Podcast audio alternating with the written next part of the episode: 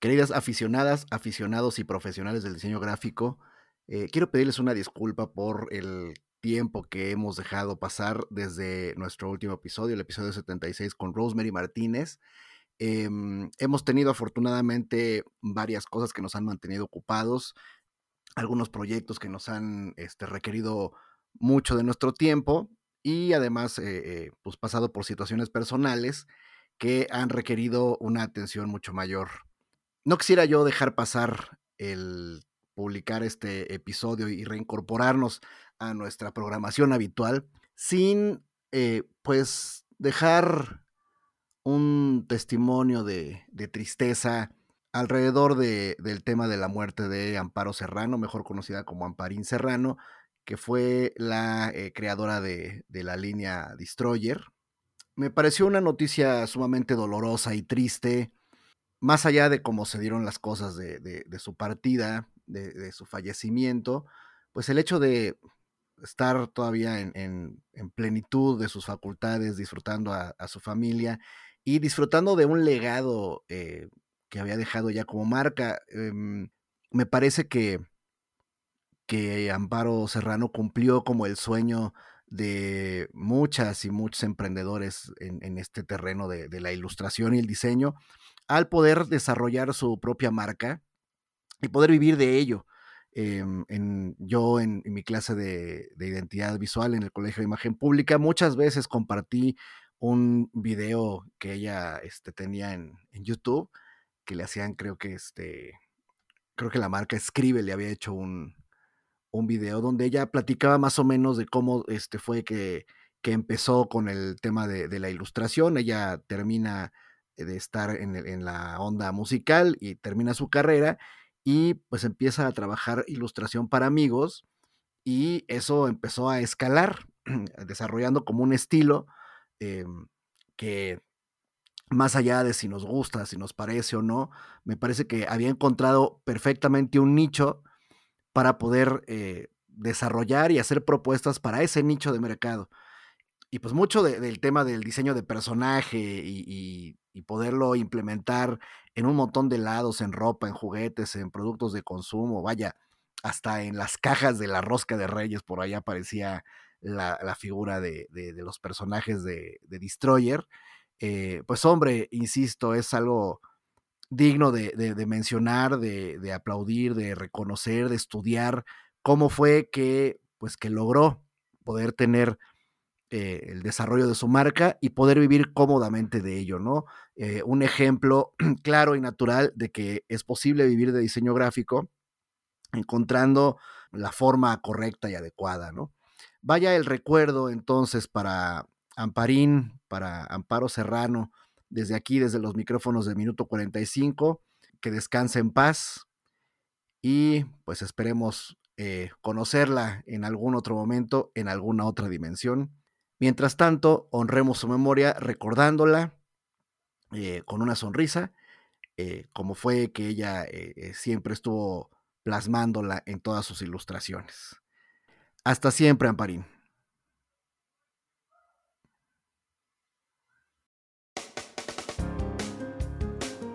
Esto es Minuto 45, un podcast de Zona de Guerra. Hablamos de diseño, ilustración y un poco de todo, con Eduardo Guerra y Jorge Navarro. Aficionados y profesionales del diseño gráfico, la ilustración y la comunicación visual. Les saludo en el momento que estén escuchando este episodio 77 de nuestro podcast Minuto 45, donde hemos platicado de un montón de temas de diseño gráfico con un montón de personas muy valiosas en el gremio, muy valiosas en la comunidad del diseño gráfico en México y en Latinoamérica. Por ahí tenemos ya agendados este invitadas e invitados ya más allá de las fronteras del país, lo cual nos da mucho gusto empezar a expandirnos de esa manera. Eh, estoy eh, contento con el crecimiento que hemos tenido, no satisfecho todavía, yo siento que tenemos un montón de, escalones todavía por subir, pero episodio tras episodio me he sentido eh, plenamente feliz de estar platicando semana con semana de temas que tienen que ver con eh, el tema del diseño gráfico en general y con los emprendimientos en particular, ¿no? Que es un tema que los últimos episodios me ha traído con mucho, mucho interés. Me imagino que a ti también, amigo mío, Jorge Navarro, a quien te doy la más cordial de las bienvenidas nocturnas, querido George.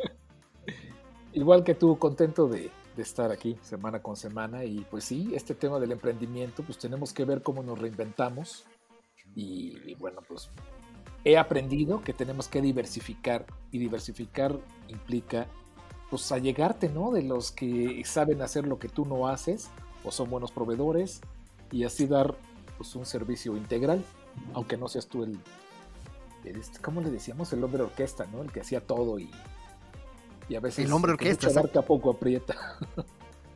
Sí, hay, un montón de cosas por aprender. Eh, lo veo en los grupos de diseño donde estamos, en Diseñadores México, Diseño Gráfico Creativo y un montón de, grupos más donde, eh, eh, pues ahí más o menos ahí voy dando lectura de cómo es la realidad del diseño gráfico, lo que se vive en el día a día de la gente que, que tiene un emprendimiento de diseño. he dejado muy clara con todo mundo mi postura de que de que el freelance no es freelance cuando ya se dedica de lleno a tener su propia compañía, por más chiquita que sea, ya no está freelanceando, ya está emprendiendo en un tema de diseño, ¿no? Y entonces, bueno, siempre está la cuestión de de la cobrada, de la vendida, del trabajo, de cómo le hago, de cómo actualizo. Eh, hay un tema que quería tocar contigo, este George, antes de empezar a, a, platicar con nuestro invitado de este episodio 77, que tiene que ver con ya también un, tema que hemos platicado algunas otras veces, pero ahora me di la tarea de echarme un clavado en, algunos planes de estudio. Em, me comentabas hace rato fuera de micrófonos que tú no recuerdas si tuviste como, como alguna materia enfocada a el tema del emprendimiento o cuestiones financieras. ¿Estoy en lo correcto? Pues mira, materias no tuve, pero sí tuve algunas que otras pláticas ya en los últimos semestres. Eh, séptimo y octavo, este, sí recuerdo que algunos profesores nos compartían cómo era su experiencia de, organizar sus estudios de, pues de diseño, ¿no? Porque la mayoría eran independientes. Pero materias per se no había ni una sola. Había materias teóricas de historia de cómo les iba a México en, las, en los exenios este, anteriores, pero no recuerdo que hicieran el match entre, miren, eh, el estatus del diseño en esa época era de este tipo, estos eran los exponentes o bla, bla, bla. Entonces, pues, lo de las materias de educación financiera y planes de negocio, pues creo que, que es algo que deberíamos saber. Y, este, y bueno, pues ahorita es buen momento para que las próximas generaciones este, no lleguen tan verdes como nosotros, ¿no? Sí, claro, ¿no? Digo, parte de que estamos nosotros empezando a dejar un legado en ese sentido, pues es sembrar una cuestión en cuanto a formación de, bueno, no me tocó a mí, es necesario que las otras generaciones les toque, ¿no? Sin embargo, también quisiera señalar algo que, que es importante. Es una realidad que a las nuevas generaciones les preocupa mucho el tema de la educación financiera y se habla mucho de que carecieron de ella como formación, ¿no? Tanto en la educación básica como en la educación universitaria, ¿sí? tienen mucho como esta queja, ¿no? De es que eso es lo que se debería enseñar y no estas materias teóricas que a lo mejor nunca sirvieron para nada o nunca lo apliqué o no sé qué. Entonces, con base en eso dije, bueno, ¿qué tan real es eso? primero entender, bueno, qué tan responsable eh, en realidad tendría que ser una universidad de dar como esa formación. Me parece que sí es prudente que exista, pero pues lo que no encuentras, pues es tema tuyo buscarlo, ¿no? Ir, ir tras esa información. Sin embargo, eh, me puse a investigar en, este, en universidades de México cuáles son los planes de estudio y qué contienen con respecto a esto. Escogí cuatro particulares y tres públicas. Y ahí te va. En el IMBA, en cuarto semestre está la materia de modelos de negocios, en quinto está aspectos legales y normatividad, en sexto políticas públicas y en séptimo emprendimiento. Todo eso bajo un paraguas que se llama nodo gestión y administración. Es decir, tienen que llevar esas materias en el plan de estudios, ¿no? En el LIMBA. En la UAM está gestión del diseño gráfico 1, 2 y 3. Por ahí de los últimos, eh, de los últimos trimestres, creo que ahí es en la UAM. Corríjame, por favor, público, si me equivoco, ¿no? Eh, no sé si son trimestres o cuatrimestres. Y dichas gestiones del diseño son en, mercadotecnia, en desarrollo profesional y en administración del diseño gráfico. Entonces, bueno, ahí tenemos dos. En la UDG, allá en Guadalajara, está emprendimientos en proyectos de diseño gráfico, legislación para el diseño gráfico y administración de proyectos creativos. Entonces, entrada y en tres públicas está en el tronco común. ¿no? Eh, en cuanto a universidades privadas, en la Ibero está gestión y costos para el diseño en sexto semestre. En la NAWAC está administración de proyectos de diseño en quinto y aspectos legales de diseño en séptimo. En la WIC, mi alma mater, les mando un saludo, está desarrollo emprendedor en sexto y en la VM, metodología del diseño y gestión de proyectos creativos en séptimo y legislación para el diseño en octavo semestre. Son las cuatro únicas que revisé. Evidentemente, pues podría haberme puesto a investigar mucho más, pero de siete, en siete me encontré que había temas este, administrativos. Es decir, si sacáramos como un promedio, pues por la universidad no quedó ahí está el tema y ahí está este, la parte de la educación y de la formación para el emprendedor. Entiendo que a lo mejor un semestre no es suficiente, ¿no? Pero por lo menos las bases te dan. Un semestre tampoco es suficiente para que te consolides como el mejor diseñador web, ni editorial, ni de marca. O sea, la universidad es una base, la experiencia te ayuda a crecer y volverte especialista en algo. ¿A qué voy?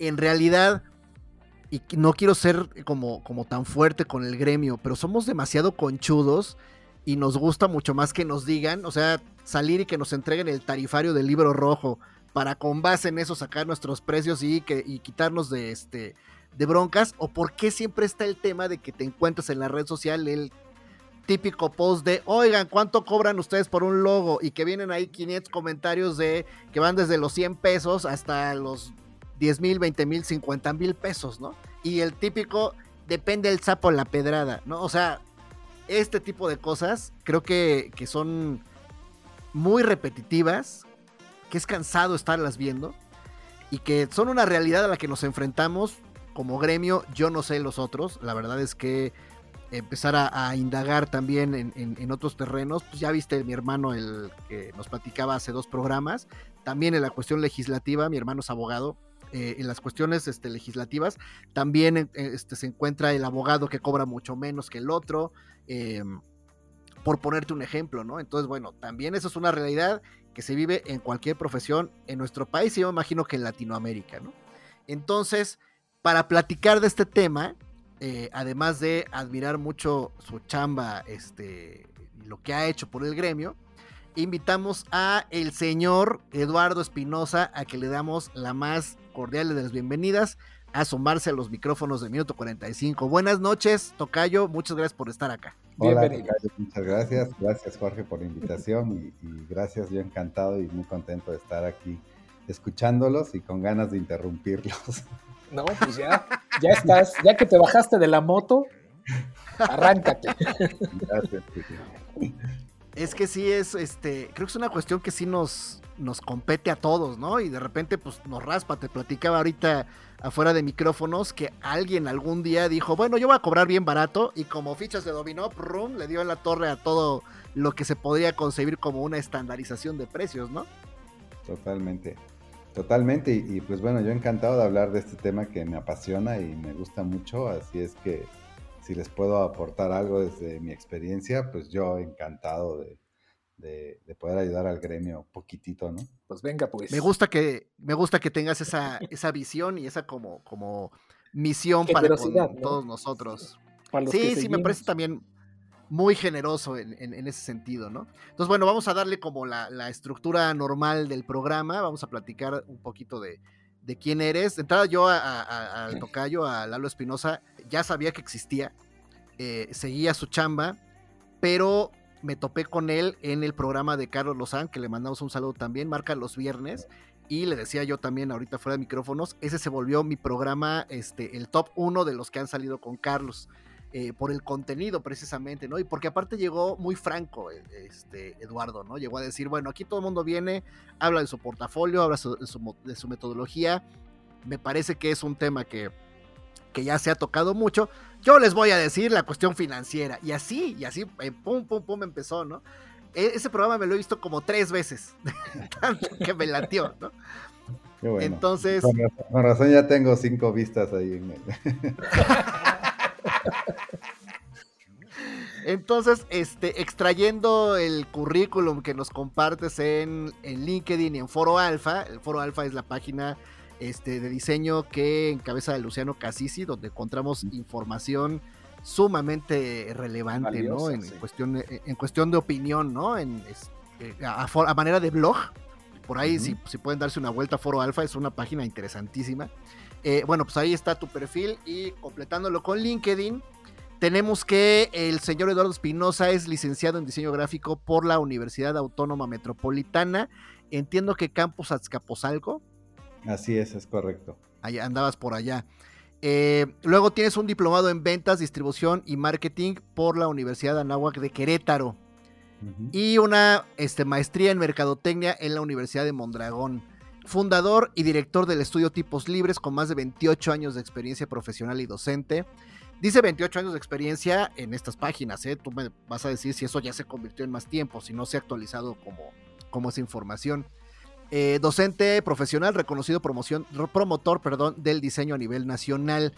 Paralelo a la dirección del estudio, es organizador del Congreso de Juan de Huella, que también platicaremos de eso más adelante, convocando a más de 1.500 diseñadores año con año en la ciudad de Querétaro ha impartido más de 80 conferencias y talleres en diversos congresos de diseño nacionales e internacionales. En los últimos años, pues, en esta preocupación por cambiar la visión del diseño, lo ha llevado a especializarse en administración de proyectos y negocios rentables. Académico en la UAM y la UVM entre 1989 y 2004. Actualmente imparte la cátedra de análisis de los consumidores en la maestría en ventas de la Universidad Modragón, México es un verdadero fan de los mariscos y apasionado de las motos.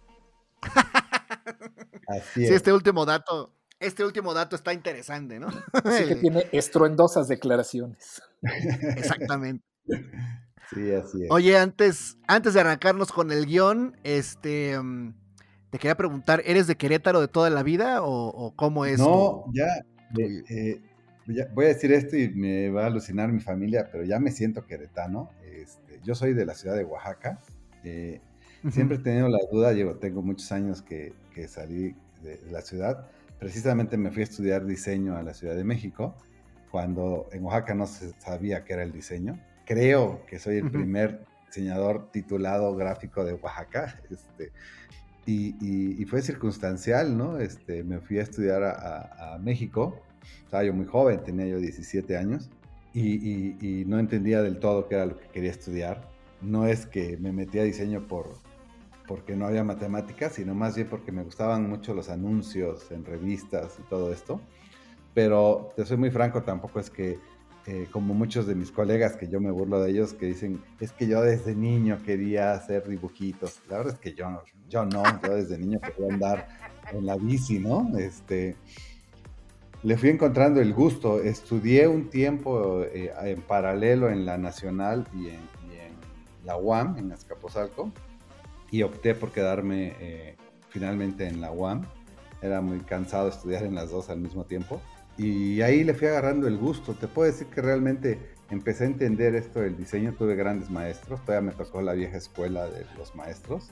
Y a raíz de, un suceso que tuve que trabajar, o sea, no es que yo quisiera trabajar, tuve que trabajar a muy temprana edad en la universidad. Para mi fortuna, mi primer trabajo como tal, en forma, eh, fue en una imprenta muy grande y en paralelo haciendo un periódico. Entonces, ahí fue donde empecé a, realmente encontrarle el amor al diseño y, y me empezó a gustar muchísimo toda la parte de las artes gráficas y, la parte editorial, que de ahí surgió después el, nombre del estudio, ¿no? Esto de hacer tipografías y demás. Eh, pero así fue como me fue llevando. Y hace 23 años decidí migrar a la ciudad de Querétaro, un poco cansado de, del DF y de en su momento la violencia que había. Y, literal fue al azar, fue circunstancial llegar aquí a la ciudad de Querétaro y empezar desde ceros, eh, creo que también fue un pensamiento muy, muy interesante en mí porque en ese momento yo estaba, me estaba empezando a ir muy bien en la Ciudad de México económicamente, pero el diseño que hacía no me gustaba nada. Era, yo trabajaba prácticamente para bares, antros, discotecas, todo esto. y tenía su encanto el, como joven que no te cobraran la cuenta, pero... Te pagaban con tragos. Pero, pero la realidad es que la calidad del diseño, pues era calidad de diseño de antro, ¿no? O sea, lo que se hace, ¿no? desechable. Y entonces eh, migrar para Querétaro como que me hizo reflexionar que podía yo ser la persona que quisiera ser, nadie me conocía, literal, nadie me conocía. Y entonces me sirvió como para empezar a buscar otro tipo de proyectos, proyectos más interesantes, ¿no? Era yo freelance, como lo mencionabas en un principio, y yo había dado ya clases en la UAM, empecé a dar muy joven clases en la UAM, y cuando llegué a Querétaro, que ya había varias escuelas de diseño, eh, pues se me hizo muy fácil acercarme a las universidades y me, me contactaron muy rápido por, por el previo que traía y a raíz de eso me empecé a relacionar mucho con el gremio y de ahí surgió mi necesidad de proyectos que me daban que yo ya no quería hacer.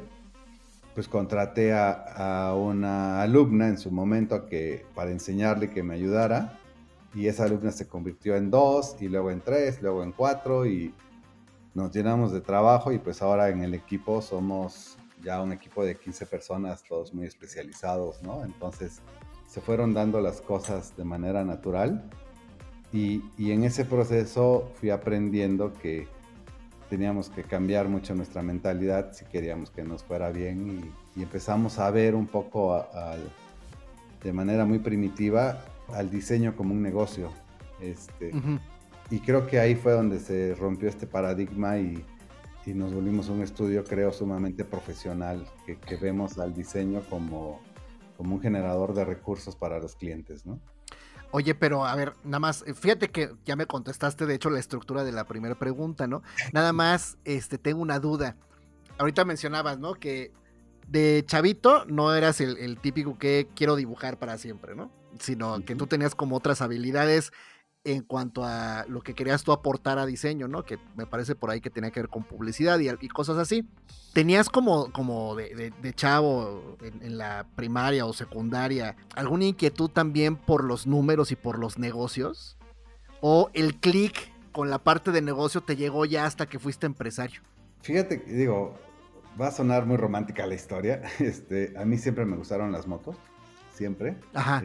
desde niño, nunca tuve una y, creo que lo que me llevó a ir viendo el, trabajo que yo hacía más como un negocio era este sueño de querer tener una moto cara, ¿no? Entonces, ¿qué tengo que hacer para poder comprarme esto sin que viva endeudado toda mi vida, ¿no?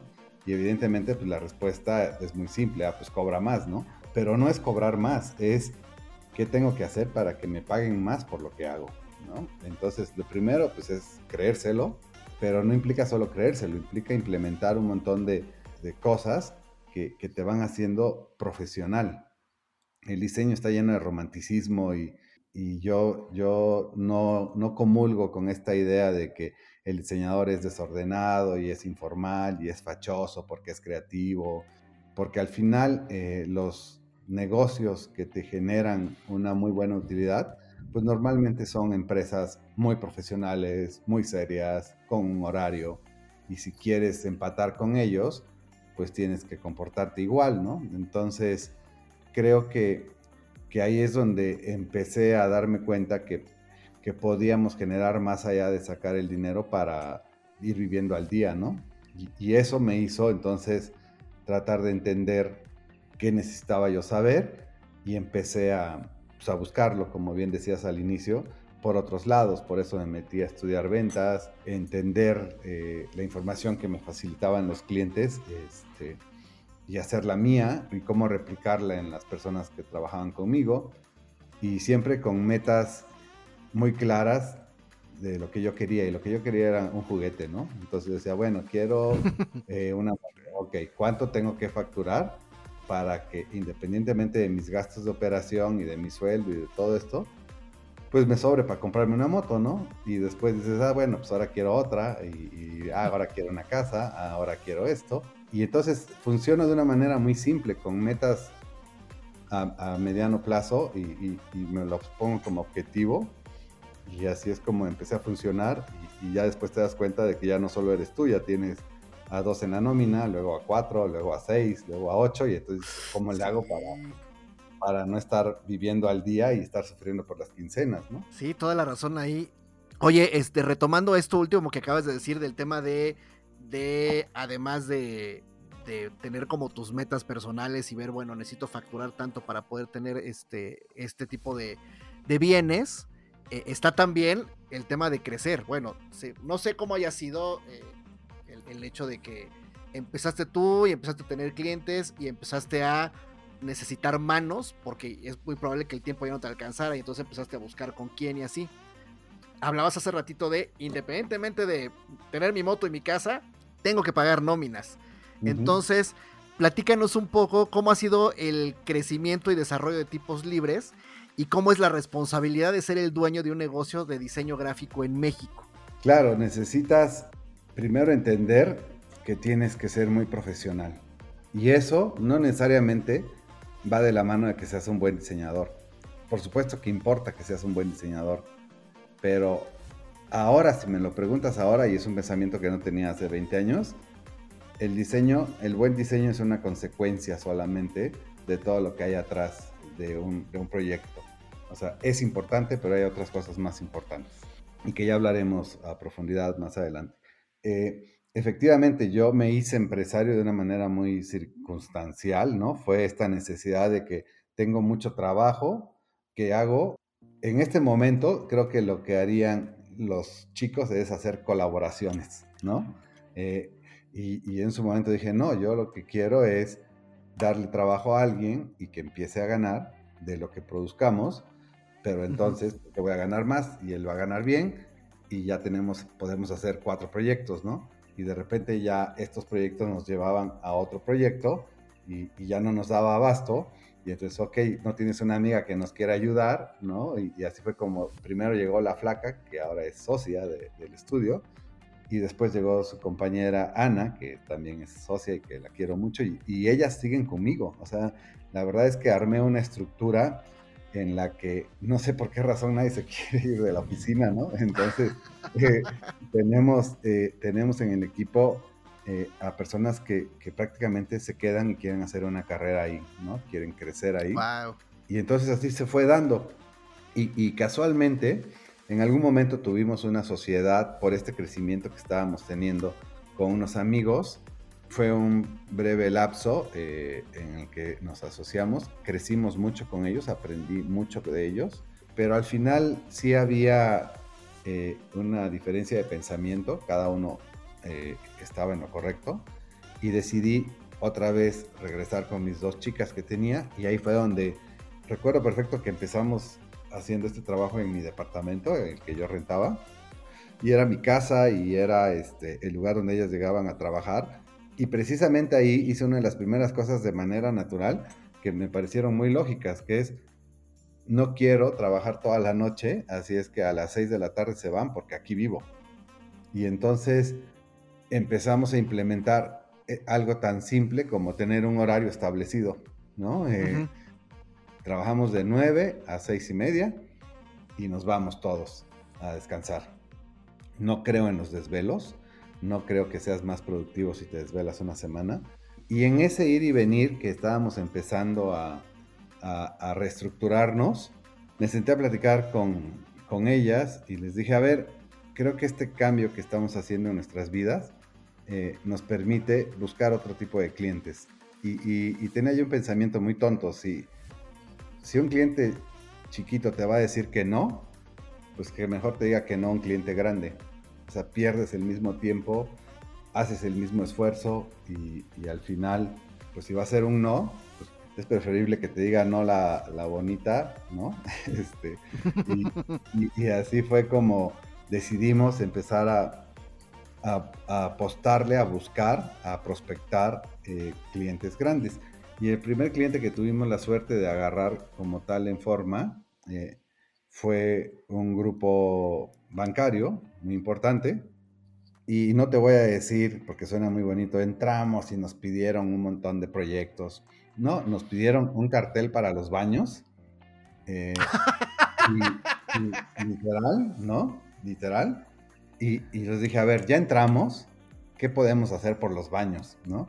Y recuerdo perfecto que hicimos todo un concepto de campaña de comunicación interna y se los presentamos. ¿no? Dijimos, mira, esto es lo que nos pediste, esto es lo que pensamos que se puede implementar.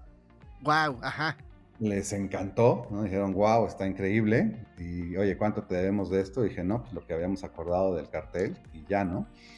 Y, a raíz de eso nos firmaron una iguala mensual que nos catapultó, literal. O sea, fue el, el, que nos pudiera pagar la nómina de los cuatro que éramos en su momento y todavía sobraba. Y empezamos a llevar toda la comunicación interna de este grupo. Y cuando nos dimos cuenta ya estábamos haciendo la comunicación interna de México, de España, de Brasil, de Alemania, ¿no? Y lo más valioso de esto, y ahí es donde una vez toma decisiones equivocadas, lo más valioso de esto es que, que en algún momento era tal la cantidad de información que yo recibía de estudios que hacían para los colaboradores, de, eh, de cómo tratar bien al equipo, de de que si necesitaban un gimnasio, etcétera, etcétera.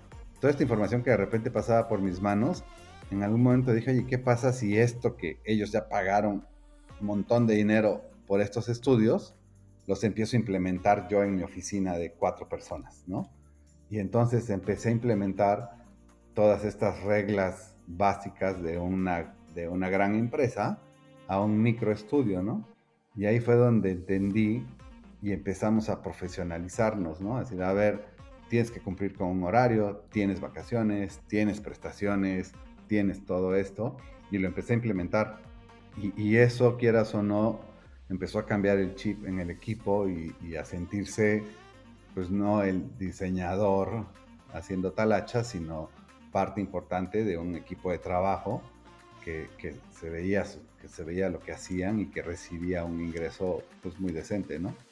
Eh, entonces, ahí fue donde empezó a crecer y nos llevó a, profesionalizarnos y, yo a entender que ese cliente no iba a ser eterno y a decir, ok, ¿cómo empiezo a buscar más? Entonces dije, bueno, no sé vender, ningún diseñador sabe vender. Y entonces me puse a estudiar ventas y estudiar metodologías de venta y me di cuenta de que todo el mundo puede vender, porque al final es una metodología y es como diseñar. Y si sigues un proceso metodológico de una estructura de venta, lo vas a vender, ¿no? Entonces, no se trata de que seas muy simpático, no se trata de, que caigas bien. Yo te diría que tiendo a ser bastante apático, de hecho. Se trata de tener una, se trata de tener una metodología, ¿no? Y si la sigues paso por paso, te va a funcionar.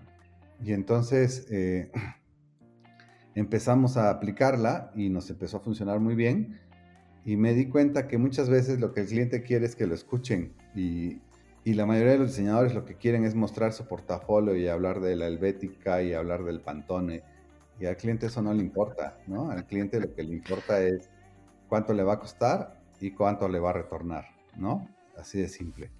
Entonces empecé a entender también cuánto representaba nuestro trabajo en un monto de inversión para un cliente y si ese monto a él le significaba y a mí me significaba, ¿no? Y así es entonces como empecé a, hacer mis presupuestos, ¿no? Entonces yo no cobro en función del sapo o, no cobro en función de, de, lo que cobran mis colegas, ¿no? Este, es importante conocer el medio, es importante saber cuánto se está cobrando, pero también es importante saber dónde estás parado, ¿no? y, y si yo tengo una estructura y un equipo de trabajo, pues nunca voy a poder cobrar lo que cobra un chico que está trabajando en su casa. Y no, y no quiero decir con esto que él no haga un buen diseño, seguramente hará un buen diseño, pero no da el servicio que yo doy, no tiene los conocimientos ni el equipo que yo tengo, no paga licencias, etcétera, etcétera. Entonces dejé de preocuparme por cuánto cobraban los demás y empecé a preocuparme por cuánto necesitaba cobrar yo para sacar mi operación y tener una utilidad, ¿no? Entonces, y esto me llevó a, empezar a, conocer estudios que hacen lo mismo, que tienen una estructura, y a darme cuenta de que no íbamos tan mal, ¿no? Y, lo sorprendente ahora, a lo largo de los años, es que eh, los chicos se sorprenderían la poca estructura que hay en los grandes despachos.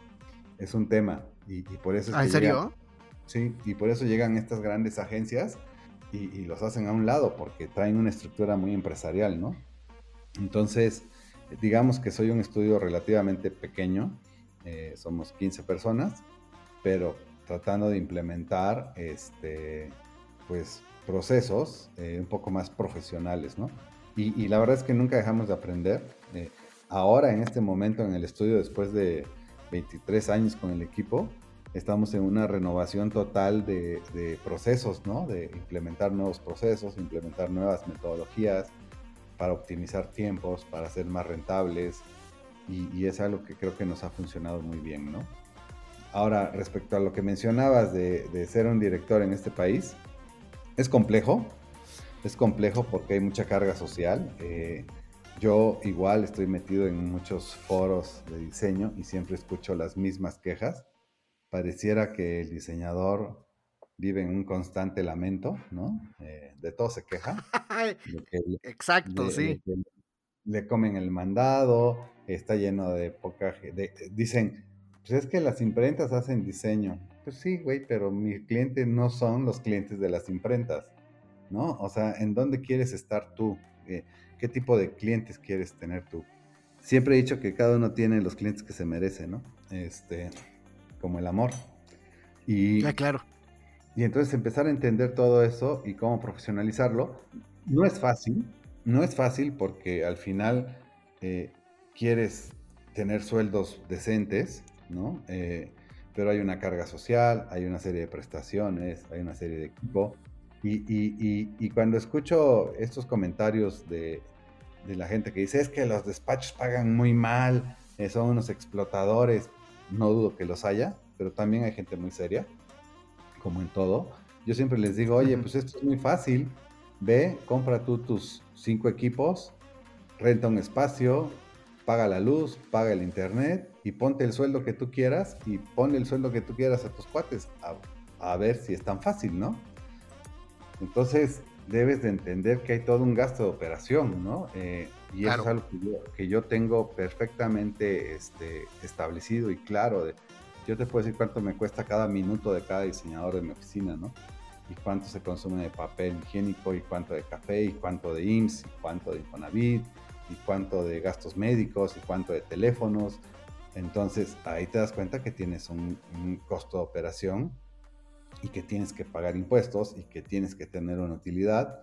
Y entonces desde hace muchos, muchos años llevo un Excelito o un Numbers, ahora que, que ya la Mac tiene el suyo, en donde llevo mis gastos fijos y mis ingresos y mis egresos y sobre todo mis proyecciones financieras, ¿no? Entonces, eh, yo determino cada año cuánto quiero vender ese año, cuánto necesito vender ese año y en función de eso y de acuerdo a mi capacidad instalada, veo qué tipos de proyectos necesitamos y de qué monto. Y esos son los proyectos que busco. vas, tras esos peces grandes, ¿no? Oye, una nada más, una para cerrar, que creo que no es tanto pregunta, sino, sino una observación. Este, mencionabas, ¿no? Que, la gente que llega a tipos libres se quiere quedar y hacer una carrera. No es fácil, ¿eh? También porque en los últimos este, tiempos está como muy estigmatizado, ¿no? El tema de ser empleado, como que la gente, la gente joven lo ve mal, ¿no? ah, es que mira, es que es Godines, es que le va a trabajar a alguien para ser rico a alguien más. Como que también ahí está mucho esa etiqueta, ¿no? Entiendo que también los tabuladores en diseño gráfico, como mencionabas, no favorecen mucho. Pero por otro lado también está ese tema, ¿no? De como, de, no tener como el atractivo de, bueno, tengo este, la oportunidad de trabajar, de colaborar con un estudio este, de lleno y, poder tener pues ahí como cierto crecimiento. No es fácil y creo que, que si así te ha ido a ti en, en, ese sentido de, que tienes una lealtad de tus empleados, hombre, pues qué, qué afortunado, ¿no? Eh, gracias, pues mira, yo creo que se debe eh, mucho, digo, siempre siempre la gente va a querer ganar más. Eh, se, debe, se, debe, a que hay mucha transparencia. Yo soy muy transparente con los números y siempre se los digo, ¿no? Es, tú puedes ganar lo que quieras, pero tienes que estar consciente que yo siempre voy a ganar más. Esto es una regla. Este, tú quieres ganar 200 mil pesos, te pago los 200 mil pesos. Solo produce 400, ¿no? Entonces, tienen que entender que en esa medida, eh, que, que si son productivos, eh, pues evidentemente se va a repartir el pastel. Eh, Y ahí es donde yo de repente me cuestiono. Ha habido chicos que se han salido para poner sus estudios, los apoyamos muchísimo y luego regresan y me dicen que no sabes en qué me metí, ¿no? Pues sí, es, complicado. Eh, es muy complicado. Entonces yo los invito a que digan, a ver, ¿quieres poner un negocio? Sí, ¿por qué? Porque quiero tener mis propios clientes. ¿Por qué no los traes? ¿Por qué no los traes y los trabajamos en conjunto y tú recibes una participación, crece el estudio y todos crecen y todos ganan, ¿no? Entonces, eh, eh, siempre hay esa mentalidad, traes un cliente, tienes una comisión, participas en el proyecto y apoyas a que todo el equipo crezca también, ¿no? Entonces, eh, hay quienes lo hacen, hay quienes están muy cómodos atrás de una computadora eh, y les gusta eso, y hay quienes sí quieren tener contacto con clientes. hay un montón de personalidades y para todos hay, ¿no? Pero, pero aquí la intención es que, que el crecimiento sea en todos y no nada más en el dueño, porque eso sí está terrible, ¿no? Este, y, si lo ves así, me parece que, que, puede funcionar, ¿no? Y, y, la realidad es que si bien los sueldos en diseño están muy bajos, yo diría que en todos lados, creo que, que si te lo propones, eh, ya sea como colaborador o empleado, no me gusta este término, pero como colaborador y da resultados, tienes todo el derecho de decir, oye, yo he hecho esto, esto, esto y esto, ¿cuánto me toca, no? Es válido y, creo que que no necesitas ir a arriesgarte a empezar, que tiene su encanto, sí, sí tiene su encanto, pero es mejor hacerlo con alguien que ya tiene una estructura, ¿no? Y que te va a ayudar a crecer. Eh, así es como yo lo veo, trabajo en equipo, mucho, mucho, mucho de trabajar en equipo y, alinear a todos, que esa es una parte muy complicada, a, a, que tengan, pues si no la misma manera de pensar que tú, sí algunos conceptos como sueños o como metas que no, no tienen que ser necesariamente las, las tuyas, son sus sueños, sus metas, pero que nosotros podemos ser el medio para que las alcancen, ¿no? Entonces, eh, si quieren ir a salvar eh, las ballenas, pues que entiendan que eso cuesta, ¿no? Es lo que yo siempre les digo, o sea, eh, todo el mundo quiere viajar, lo que no se dan cuenta es que el boleto cuesta, ¿no? Y hay que trabajar para irse a viajar, ¿no? Para irse a hospedar. Así es. Y, bien, ¿no? Exactamente.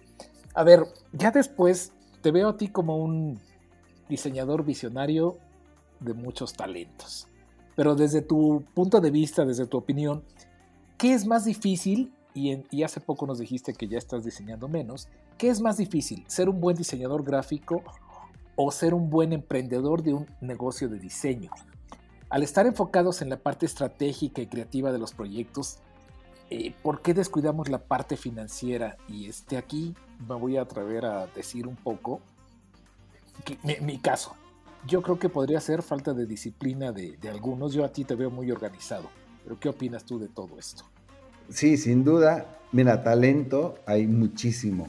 De verdad es, es impresionante la cantidad de gente con talento así como hay, y un, día leía yo un, texto de, mi buen amigo Meave, que le mando un saludo, ¿no? Que, el diseño se está convirtiendo en, ponedores de objetos, y sí, o sea, eh, hay demasiados recursos como para colocar objetos y tener una pieza gráfica de dudosa calidad, pero, pero hay quien lo hace así. También me parece que hay gente que todavía quiere hacer cosas interesantes y, y que sí hay mucha calidad en, el diseño. Ahora, hay mucha calidad porque hay muchos diseñadores, entonces de todos los malos que hay, eh, siempre hay un grupo bueno que está queriendo hacer cosas y conociendo qué se está haciendo en otros lados y aprendiendo y demás. El tema es que nadie te enseña a ser empresario y, y pareciera que en México hablar de dinero y en diseño es un tabú. Este, y, y al final lo que nosotros estamos haciendo es un negocio y tenemos que entender que nosotros somos parte de la cadena del negocio en un punto sumamente importante, porque nosotros vamos a comunicar ese negocio. Entonces tenemos que entender cuál es nuestra participación y, qué valor tiene esa participación.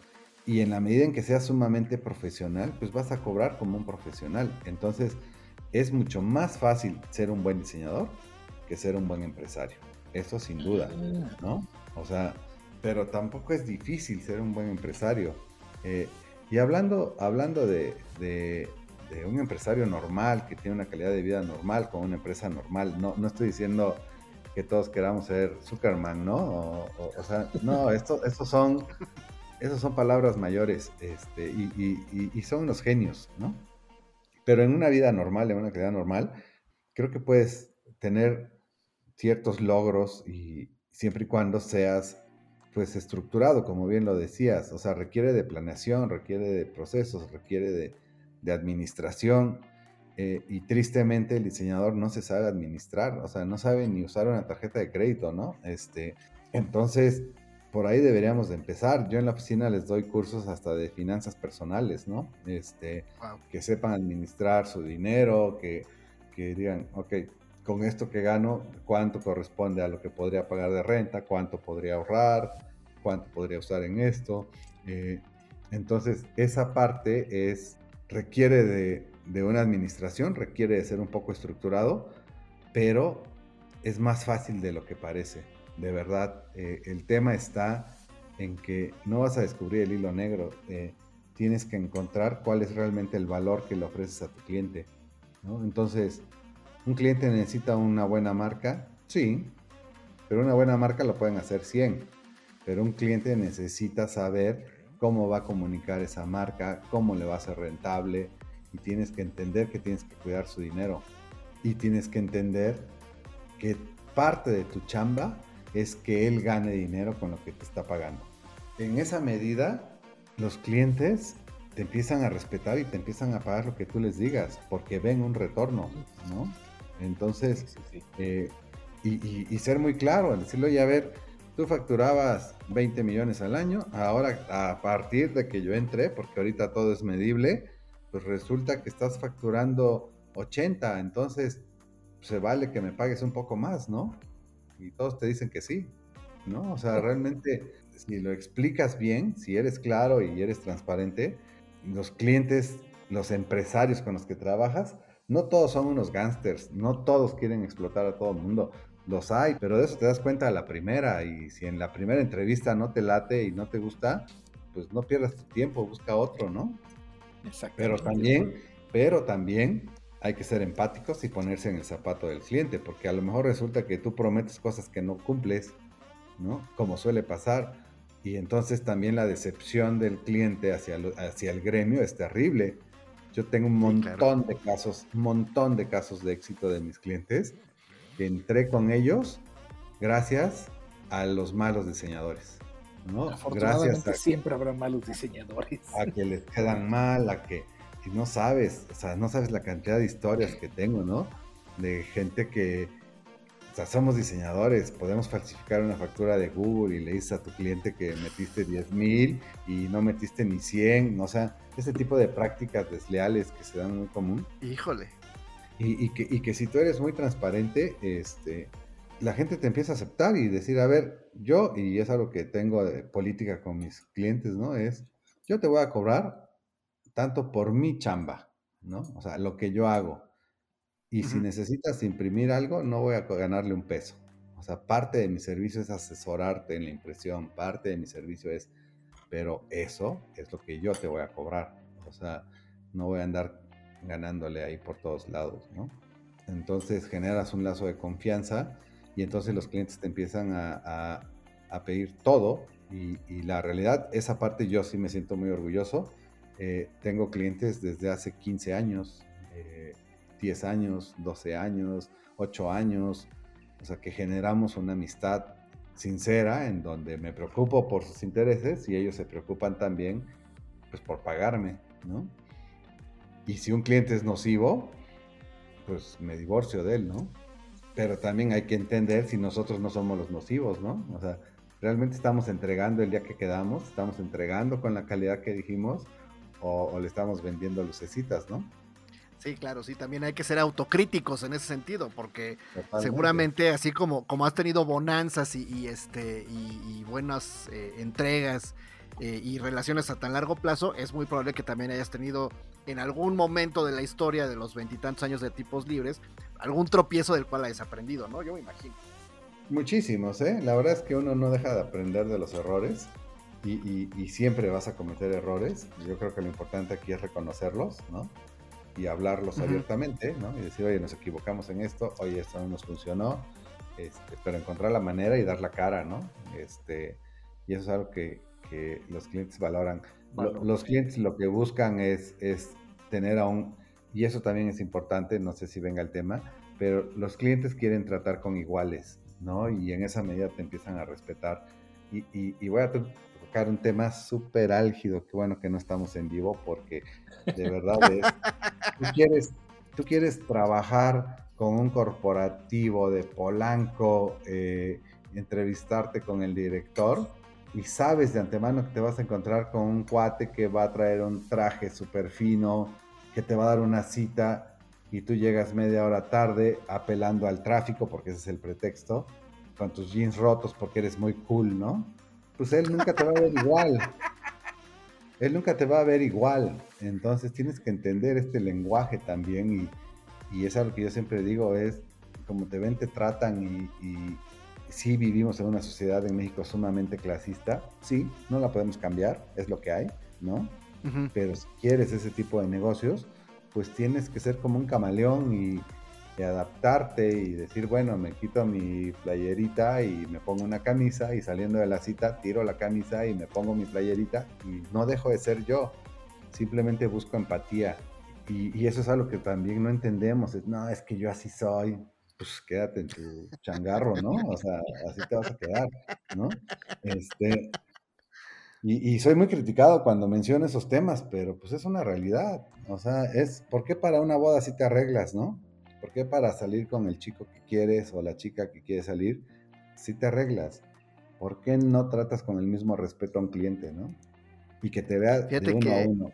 Esto, este, que dices, ya, ya te voy a dejar que vayas con la siguiente, George. Esto que dices, lo último, bueno, tiene mucho que ver donde, en la universidad donde estoy, que tiene que ver con el tema de la imagen yo necesito un episodio completito en donde se hable de este tema que acabas de mencionar, ¿eh? porque sí es, sí es algo que yo creo que ha jugado en nuestra contra un montón de tiempo, la, apariencia.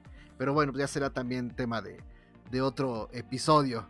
Eh, pero qué bueno que lo pones sobre la mesa. Nos, encanta, nos encanta sentirnos Steve Jobs y nos encanta sentirnos Zuckerman, ¿no? Nada más que no saben que la camiseta negra de Superman vale 400 dólares, ¿no? Este, o sea, no se dan cuenta que eso también es una estrategia de comunicación.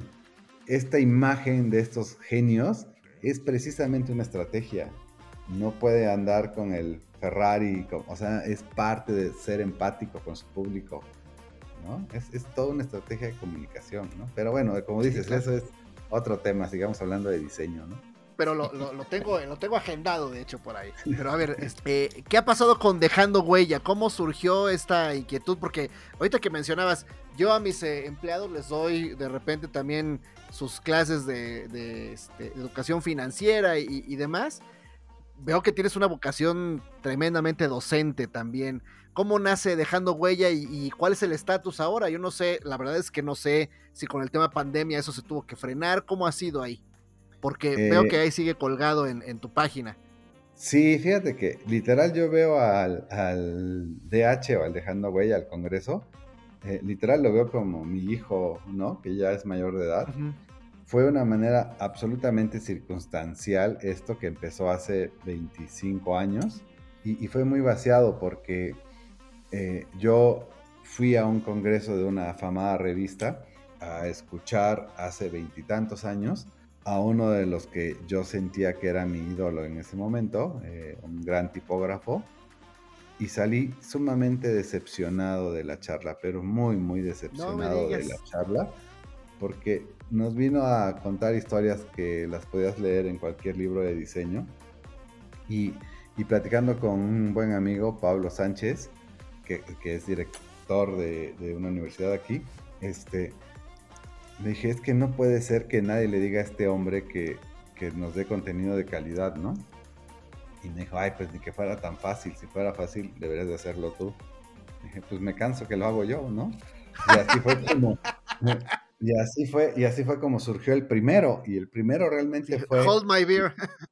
invitar, invitar a algunos amigos, este, eh, que todavía siguen siendo mis amigos, entre ellos mi ave, que estaba haciendo sus pininos, eh, la revista Matiz, que ya ni existe, eh, Álvaro Rego, y así este, algunos maestros que yo había tenido, diseñadores que yo admiraba en su momento, los invité, les dije que se le iban a pasar increíble, y, y yo esperaba que llegaran pues por lo menos 50 alumnos míos y, al primero llegaron 240 personas y yo dije, wow, estuvo increíble esto. Eh, vamos a repetirlo y vamos a repetirlo y vamos a repetirlo y vamos a repetirlo. Y, cuando nos dimos cuenta ya llevábamos años haciéndolo y, ya nos habíamos acabado a todos los colegas mexicanos, ¿no? Y, y, siempre, y siempre con esta característica de ser muy claros con ellos, decirle, a ver, no quiero que vayas y me muestres solo tu portafolio. Quiero que me cuentes tu historia, quiero que me cuentes cómo llegaste aquí, que me hables de tus fracasos y que realmente me aportes, ¿no? Y, hasta de una manera muy egoísta era que me aportes a mí y de paso a los que asisten, ¿no? Este, claro. Eh, y eso, afortunadamente, le empezó a dar un gran nivel a las conferencias. La verdad es que hemos logrado charlas de un altísimo nivel. Y lo que sucedió ahí fue un fenómeno súper interesante que, que empezaron a llegar invitados con un alto nivel, que cuando veían las charlas decían, oye, qué nivel de conferencia, deberías de traer a fulanito de tal que es mi amigo. Wow. Y así se empezó a dar, se empezó a dar, se empezó a dar. Y entonces empecé a tener acceso a diseñadores que yo siempre admiré, como Javier Mariscal, por ejemplo, o Mario Eskenazi, o, muchos de ellos que, ahora presumo que son mis amigos y así los veo.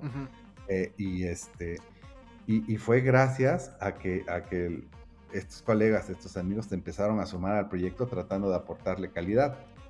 Y, bueno, eh, esto hizo que se fuera corriendo la voz y, que se hiciera muy divertido, muy, un, espacio de, de aprender y de estar entre amigos, cero divas, cero poses, todos somos iguales, todos hablamos de lo mismo. Este, y lamentablemente eh, nos llegó la pandemia ya con todo armado este año y sigue la invitación para todos, pero este año después de, alguien que yo admiro muchísimo, nos había dicho que sí, Malika Fabre, y, este, y al grado de que... Eh, al grado de que ya conocimos a Malika, ahora somos grandes amigos y este Ah, vino, al, vino, al, estudio a conocernos a todos, estuvimos ahí un día con ella eh, y ella sigue puesta, solo que lo, paramos y lo paramos, fue un golpe fuerte para el estudio por la pandemia como para todo mundo, ¿no? Claro. Este, y, y, por una u otra razón hemos decidido continuarlo hasta el 2023. Eh, mucha gente nos ha tenido paciencia, eh, todos los invitados están puestos, este, quisimos retomar hasta el 2023 porque en Querétaro, si bien ya se abrieron los espacios, eh, a raíz de esta desgracia que pasó en el fútbol, otra vez el gobierno se puso muy exigente y dijimos, no, vamos a calmar las cosas, vamos a hacerlo muy bien y regresamos con este ánimo que, que tenemos de hacerlo porque nos encanta, la verdad es que es, es un proyecto que son las vitaminas para el estudio año con año, mis chicos quedan súper motivados por la gente que conocieron. Eh, y no solo de los ponentes, sino todos los que llegan. Eh, y entonces no queremos dejar de hacerlo, queremos que siga manteniendo el mismo nivel. Hace unos años lo convertimos en un festival y terminamos con un concierto, entonces se pone súper divertido. Se pone súper divertido, pero siempre con, con, un concepto muy básico. Tiene que ser un, un evento accesible a los estudiantes, a cualquier tipo de estudiante de escuela pública eh, o privada pero muy accesible y que sean conferencias con un alto contenido de valor, ¿no? Que realmente eh, los invitados lo sepan que tienen que venir a, dar una charla interesante, ¿no? Entonces, eh, es algo que realmente disfruto muchísimo y que lamento mucho eh, haber cancelado, este, pero, pero bueno, ya nos repusimos de esa pérdida, ahora queremos hacerlo con mucho entusiasmo, igual para abril del siguiente año. O sea, y, siempre lo hacemos en abril porque nos gusta ese mes, Querétaro es precioso en esas fechas. Y, y, bueno, esperemos que continúe, ¿no? Que tenemos toda la intención, ya está todo armado para que regresemos otra vez a ver cómo nos responde la gente, ¿no? Porque también las generaciones han cambiado mucho en estos años, ¿no? Antes sí, claro, sí, sí, Antes era muy fácil que vinieran, ahora todo lo quieren ver en YouTube, pero se pierden este contacto físico que es maravilloso de estar tomando una chela tiene, tiene su encanto, la conferencia, el congreso, sí, sí, sí, tiene, es, es de otro nivel. Ah, yo, yo así lo veo, yo, yo me imagino que sí tendrían que verlo también este la gente joven, ¿no? La oportunidad de poder platicar este con alguien que te va a dejar algo y que no solamente ver la conferencia, sino acercarte, que te dé algún consejo, que te dé alguna recomendación. Eh, vaya, siempre la, relación pública, yo creo que que la ventanita del Zoom nunca va a ser como, como igual a ir y platicar, ¿no? Y mira que, te acabamos de conocer justo en esta forma, ¿no? Pero ya tendremos la oportunidad de darnos una escapada y ver el estudio y, tener como una relación más a, a profundidad. Claro, les invito a comer mariscos. Eso. Ahora sí, tu turno, amigo mío. Ahora sí, mi turno. Y voy a retomar un poco de, la plática que tuviste con Marca los viernes. Mencionabas que a veces los proyectos que generamos con, los clientes, este, hay unos que tienen un presupuesto muy limitado o que ofrecen pagar en especie y me gustaba el ejemplo que, mencionaste, si mal no recuerdo, el de desarrollaste una imagen para un cliente de comida y ahora con ellos este, tienes ciertas este, pues, negociaciones para que ya no recuerdo si es cada viernes o un, viernes de cada mes. O eh, bueno, al fin de mes, ¿no? Eh, mira, eh, la verdad es que hay proyectos que nos gustan mucho. Yo, yo veo los proyectos como los proyectos, trabajamos mucho para corporativos. soy honesto, ah, me gusta mucho más trabajar con pymes porque tratas directamente con, con el dueño, ¿no? Este, Pero bueno, al final, pues los corporativos son los que pagan la nómina, ¿no? Este, pero, pero a veces hay proyectos muy interesantes y que entiendes que el cliente este, pues no tiene eh, los recursos necesarios para, para pagarte, pero tú quieres hacer el proyecto. Entonces, yo siempre he pensado que hay otras maneras de negociar y, nos ha pasado que, así nos hemos ido metiendo en otros negocios. Este, y, y, así es como surge este ejemplo que ponía yo ahí, hay varios, hay varios, pero este ejemplo que ponía yo ahí en esta charla de, que eh, me invitaron a hacer la imagen de un restaurante y, bueno, me metí tanto con ellos en, oye, y si el muro lo pintamos así, y si en vez de esto ponemos esto, me gusta mucho involucrarme en los proyectos. Me dijeron, oye, pues, ¿qué te parece si, si nos llevas la cuenta y hacemos intercambio? Dije, bueno, pues yo siempre como y este, y, pues si me vas a dar vales para comer no tengo ningún problema. Y esos vales se convirtieron en, este, en unos puntos de una sociedad y después en otros puntos. Y ahora ya soy parte de un grupo de restaurantes en los que, en los que siempre vamos ahí con ellos, eh, con acciones del lugar, ¿no? Entonces eh, es una manera de, de hacer diseño y, tener un, ingreso que no lo ves al momento, pero también depende mucho de tu trabajo que esto sea un éxito para que tú puedas estar cobrando de por vida, ¿no? Entonces, eh, eh, le apostamos a esos proyectos de repente y, nos ha funcionado eh, cuando tenemos enfrente a un cliente que es honesto, que, que cree en ti, que tú crees en él y, se puede dar, ¿no? Y así, y así pues hemos hecho varios proyectos, ¿no? La verdad es que nos gusta, este, y, sobre todo que nos comprometemos al 100 como con todos los clientes, pero aquí un poquito más porque vas a ser parte de nosotros, ¿no? Sí, se vuelve una familia. Se vuelve una familia y se vuelve un negocio permanente. Un negocio, sí, como no. Claro, diversificar el ingreso. Siempre. Finalmente, diversificas exactamente, ¿no? Y así, pues, pues hay, hay este, muchos, muchos casos que, de repente hacemos, ¿no? Bueno, pues habrá que darse una vuelta a Querétaro entonces, para desayunar también. Oye, toca hay un par de preguntas, un par de preguntas ya para terminar. Este, la plática ha estado re buena, nada más que ahora sí te pescamos este no, me acuerdo de haber, grabado un episodio ya tan noche, ya vamos para las 11 de la noche del, de un lunes. Este, Ay, carajo. Pero bueno, ya, ya, Jorge se asustó.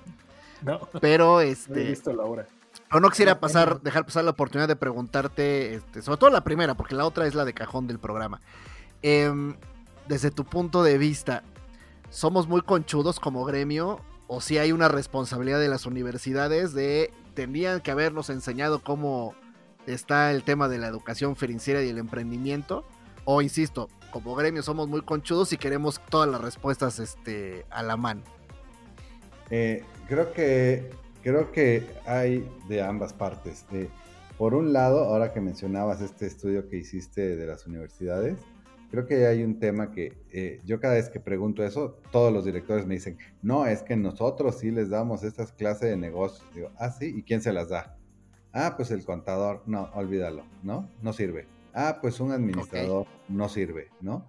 Tiene que dar esa materia a alguien que entienda el negocio, que sepa de negocios pero también alguien que entienda lo que es vender intangibles, ¿no? que es un servicio, ¿no? Es, eh, no es lo mismo vender un servicio que vender un producto.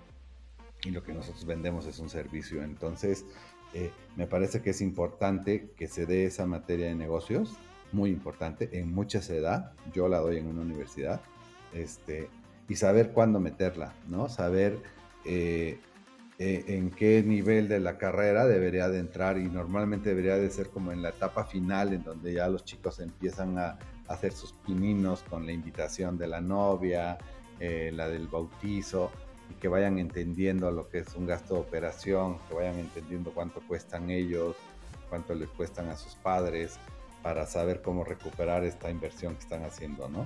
Entonces, por un lado, sí, la universidad debería de enfocarse un poco en ese tipo de materias, quitar muchas materias que me parece que a veces son de relleno, eh, pero también creo que debería de complementarla con otras materias que sí se dan en otras universidades, como aprender a negociar, aprender a hablar en público, tener una imagen, cuidar una imagen, dar cursos de oratoria, eh, tener un tema de conversación, eh, que, que, van de la mano con el diseño. O sea, este, me parece que eso es fundamental, eh, que se desarrollen estas habilidades sociales eh, que, damos por hecho que se van a dar en la casa y que, que no necesariamente sucede así, ¿no?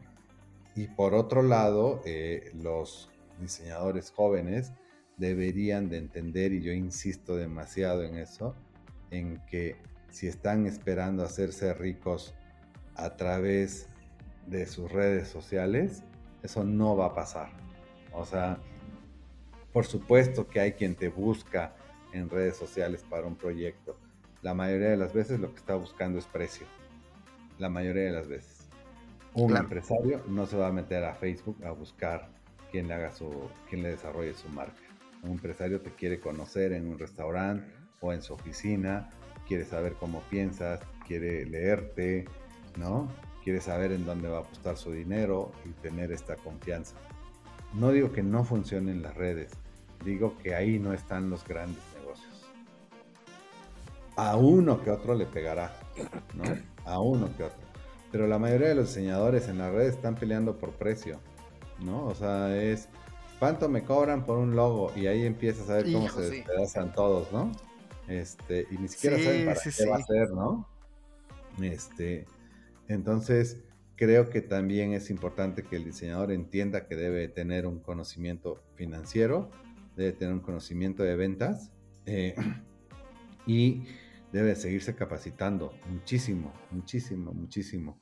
Este, y, por otro lado, entender que, que en cualquier profesión y más en esta, las relaciones públicas cuentan muchísimo, ¿no? Y, y cuántas veces no hemos escuchado, ah, es que Perenganito lo pusieron ahí porque conoce al... Y yo, pues de eso se trata, mi chavo. O sea, de, que te conozcan, ¿no? De eso se trata, ¿no? Y si eres malísimo para las relaciones, que puede ser que lo seas, si no te interese, pues entonces búscate un representante, ¿no? Alguien que colabore contigo y que te diga, yo me voy a encargar de venderte, yo me voy a encargar de hacer la RP, que eso hacen diseñadores muy famosos, ¿eh? que están trabajando. y tienen a su representante. Entonces, este, pero también ahí necesitas tener un altísimo nivel, ¿no? Para que un representante te vea y diga, ah, yo a este lo conecto, ¿no? Yo a este lo represento. Pero me parece que, que, que sí es de ambas partes, pero me parece que recae más en, en el diseñador. El diseñador tiene que preocuparse por seguirse capacitando siempre y no solo en, en, cursos de plataformas de Photoshop o de diseño o de Illustrator. Eso es importante saberlo. Sí, es muy importante. Pero es más importante que tengas la habilidad social para sentarte en una mesa y demostrar quién eres. Y tener una conversación y que te sepan relacionar y que te sepas conectar. Ahí es donde surgen los grandes negocios, porque todo parte de la confianza y si alguien te conoce, te recomienda. Si no, no te recomienda. Entonces, en esa parte tienes que trabajar tú muchísimo, ¿no? Y a la par, pues saber, oye, ¿cómo hago una proyección financiera? ¿Cómo segmento clientes? Eh, ¿Cómo es un proceso de venta? Eh, cómo hago una llamada en frío, no sé, todo esto que, lo tienes que aprender a hacer si es que quieres tener una... Pues si es que quieres tener lana, en pocas palabras, ¿no? Básicamente. Oye, este, yo te quiero dar las gracias porque fue muy redondo, muy, muy redondo. Esta, de entrada, esta masterclass que nos diste aquí en cortito a Jorge y a mí, te lo agradezco mucho. Eh, y bueno, pues yo espero que sea de, una gran utilidad para quien llegue acá a escucharnos. Y, este, y bueno, pues tome nota, ¿no? De todo lo que nos acabas de decir, porque creo que este, es fundamental tener esa visión de negocio, incluso por encima de la visión estética y de todo, y que si el isotipo, y que si la campaña, y que si el Instagram y todo eso, antes tenemos que tener esa claridad de estamos haciendo negocios jóvenes, ¿no? Oye, este, rápido, dime. ¿no crees? Perdón, perdón, es para complementar lo que dices y ya con esto pero, pero somos demasiado idealistas y demasiado puristas, ¿no? Yo también veo estas discusiones de, es que eso no es un imagotipo, eso es un... Eso es, y digo, güey, al cliente le vale madre. O sea, el cliente no quiere saber si usaste el, el Orange 021. El cliente quiere que se vea bonito y que le deje lana, ¿no? Y hay que entender... Y hay que entender, y hay que entender, esto yo lo aprendí, que cuando un cliente te dice no me gusta, en vez de que te enojes, debes de tener la capacidad para interpretar su no me gusta. Él no tiene el conocimiento para decir, este proyecto carece de un concepto porque no tiene una estructura áurea y bla, bla, bla, bla, bla, bla. Para él es no me gusta, ¿no? Es, es como cuando un chef llega y te hace su florecita y todo y tú dices, no me gusta y no por eso dicen, ay, este naco no sabe comer, es entiende cómo le explicas, cómo le explicas lo que estás haciendo, ¿no? Porque en sus palabras. no sabe comer. En sus palabras, él no sabe decir, oye, me parece que tu composición no está equilibrada. O sea, no, o sea, entonces ese no me gusta, hay que saberlo leer. Y, y finalmente, cuando tienes un buen proceso, una buena investigación y una buena empatía con el cliente, difícilmente te van a rebotar un proyecto. Fíjate que lo, último que dijiste es como el doctor, ¿no? Nos quejamos cuando vamos con el doctor y el doctor nos habla con, con toda la jerga médica de algún mal que nos aqueja y nos quedamos así de, oye, espérame, explícame bien qué tengo porque no te entendí nada, ¿no? Y bueno, ya te dicen al final del día que, ah, sí, es que tienes una bolita aquí, ¿no? Ah, bueno, pues ya sabré que me la tengo que, quitar o que se va a quitar sola, ¿no? Pero, pero sí, o sea, entender al cliente, al paciente, somos consultores en imagen, somos consultores en diseño, bueno, comportémonos como tal, ¿no? Oye, Tocayo, ya para. Dime, dime. No, no, no, porque al final, y eso es algo que, yo se los digo a los chicos, ¿no? Es, no todo el mundo escucha lo mismo, ¿no? Y entonces hay que saber qué decir para que el cliente te entienda. Y, hay muchas maneras de vender un diseño, ¿no? Muchas, pero, pero solo una es la buena. y esa depende del diagnóstico que tú hagas de tu cliente. Totalmente. Sí, totalmente. Este, pues insisto, un, agradecimiento enorme por toda la, este, la cátedra. El conocimiento que nos acabas de, compartir. Te quiero preguntar la, de cierre de nuestro programa. Este, ¿Te gusta el fútbol a ti, Tocayo? No vieras que soy re malo. Bueno, en esencia, creo que no es que no me guste el fútbol. Odio a los comentaristas de fútbol. ¿No? O sea, siento que cada vez que escucho un partido o que veo un partido y escucho a los comentaristas, empiezo a perder neuronas. es un poco así, de hecho, todo el, concepto este, futbolístico cuando no lo pregúntame, ves. Y, pregúntame y fingiré como buen diseñador que sé de eso. No, no, no, es que bien, no, tiene que ver tanto con el fútbol. Parte del concepto de que se llame minuto 45, que además te lo había platicado hace ratito de que tenía que ver con que cumplí 45 años, entendí que los 45 pueden ser como llegar a la mitad o como llegar a terminar el primer tiempo. Totalmente, totalmente. Entonces, la pregunta es, ¿cómo te fue en tu primer tiempo y cómo estás perfilando el segundo? ¿Cómo te está yendo en el segundo tiempo de este, de este partido que es tu vida? Voy ganando por goliza. Ah, Muy bien. en mi primer tiempo voy ganando por goliza.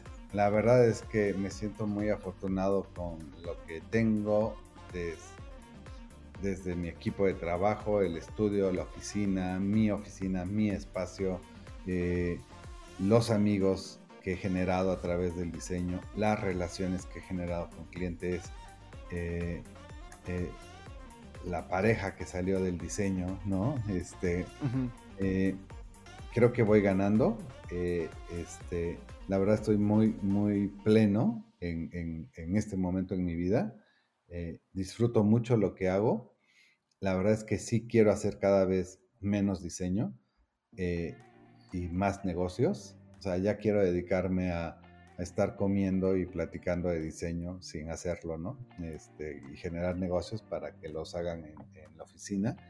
Este, y también ya estoy pensando en, hacer otras cosas que me gustan, ¿no? Pero, pero eso hay que todavía eh, aprender a, implementarlo y a soltarlo. Pero sé que tengo atrás un gran equipo. Eh, la flaca creo que está asumiendo un rol sumamente importante. Estela Zárate, la flaca, pues, para este, la flaca es para los cuates. Este, y estoy seguro que, lo van a hacer muy bien. Eh, y, y, sí, este, sin sonar petulante, pues todo lo que tengo y todo lo que soy se lo debo al, diseño y, me siento muy satisfecho por eso, pero también creo que nos hemos esforzado mucho por hacerlo bien. O sea, me parece que que estas falsas modestias a veces este, eh, pues no van, ¿no? Y, yo me he preocupado mucho por, por hacerlo bien y me he preocupado mucho por preparar a mi equipo. Eh, hemos logrado que la gran mayoría tenga ya estudios de posgrado este, y, que sigan creciendo. Entonces, este, el día que dejas de aprender empiezas a ser obsoleto, ¿no? y yo espero que a lo mejor me meterán uno que otro gol, pero no me dejaré. Hijo, de los 77 episodios que llevamos, esta ha sido una de las mejores respuestas. De hecho, creo que nadie ha dicho que va ganando así categóricamente por goliza. Qué genial, qué genial forma de ver este pues, cómo ha sido el pasar de los años. Te felicito, te envidio y tenemos mucho que aprender de, profesionales como tú. Gracias. Este, George, ¿algo más? ¿No? Para seguir emocionados y ver al campeón goleador, ¿cuáles son tus redes sociales? Eh, gracias, sí, síganos. Eh, ahora, ahora me he retirado un poquito porque luego armo mucha polémica en redes, pero, pero, me encanta, me encanta ver cómo se enganchan, ¿no? Entonces me encanta ver cómo se enojan y cómo se pelean, ¿no? Este, pero estamos como tipos libres en prácticamente todas las redes. Eh, si quieren que hablemos de negocios, estamos en LinkedIn, eh, en, Instagram subimos lo que hacemos en la oficina y en Facebook este, pues ponemos tonteras, pero estamos como tipos libres y, las cuentas personales es Eduardo Espinosa eh, y Eduardo Tipo Libre por ahí anda en Instagram. Todas están conectadas, o sea, es muy fácil dar con nosotros.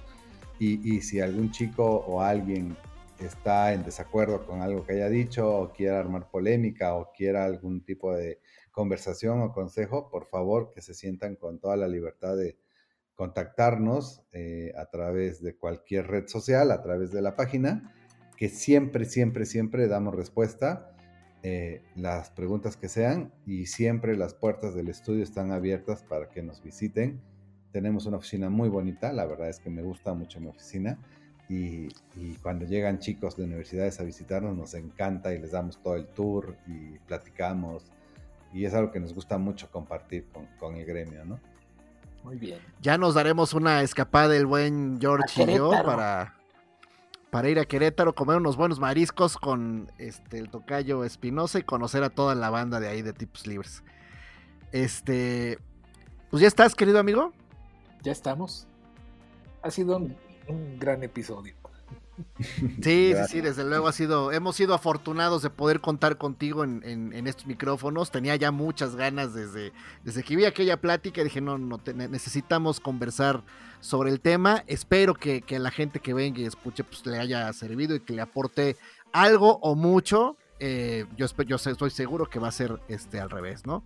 Este, Tocayo, pues te agradezco muchísimo que hayas estado por acá, este, que hayas estado acompañándonos, que nos hayas dado esta cátedra de, negocio a través del diseño. Tus puntos de vista me parece que son muy atinados. Este, me siento, insisto, muy afortunado en haber coincidido. Entonces te agradezco mucho que hayas estado por acá.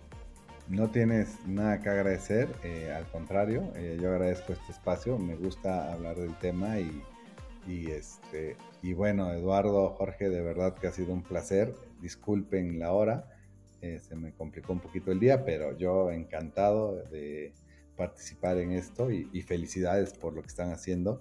Eh, me pondré a escuchar los otros 76, ¿no? A ver, seguramente diré, no, en esto no estoy de acuerdo, pero bueno. ya lo debatiremos en persona. Ya debatiremos. Hay de todo, ya tenemos 77 episodios, con el tuyo son 77, estoy seguro que encontrarás este, algunos muy, muy interesantes. Este, pues te agradezco mucho tus observaciones, tus palabras.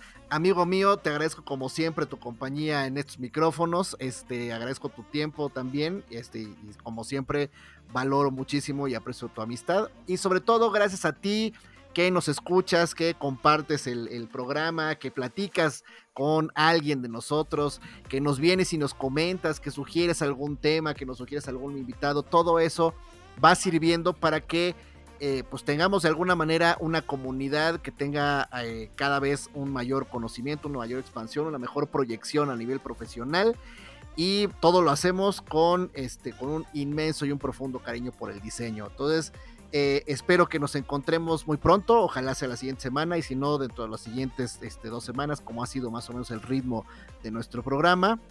En este minuto 45, donde, ¿qué hacemos, amigo mío? Hablamos de diseño, ilustración y un poco de todo. Y un poco de finanzas y de negocios. Muchas gracias a todos ustedes que nos escuchan. Nos escuchamos este, muy pronto. Espero que sea la próxima semana. Muchas gracias. Adiós. Adiós. Esto fue Minuto 45. Gracias por acompañarnos.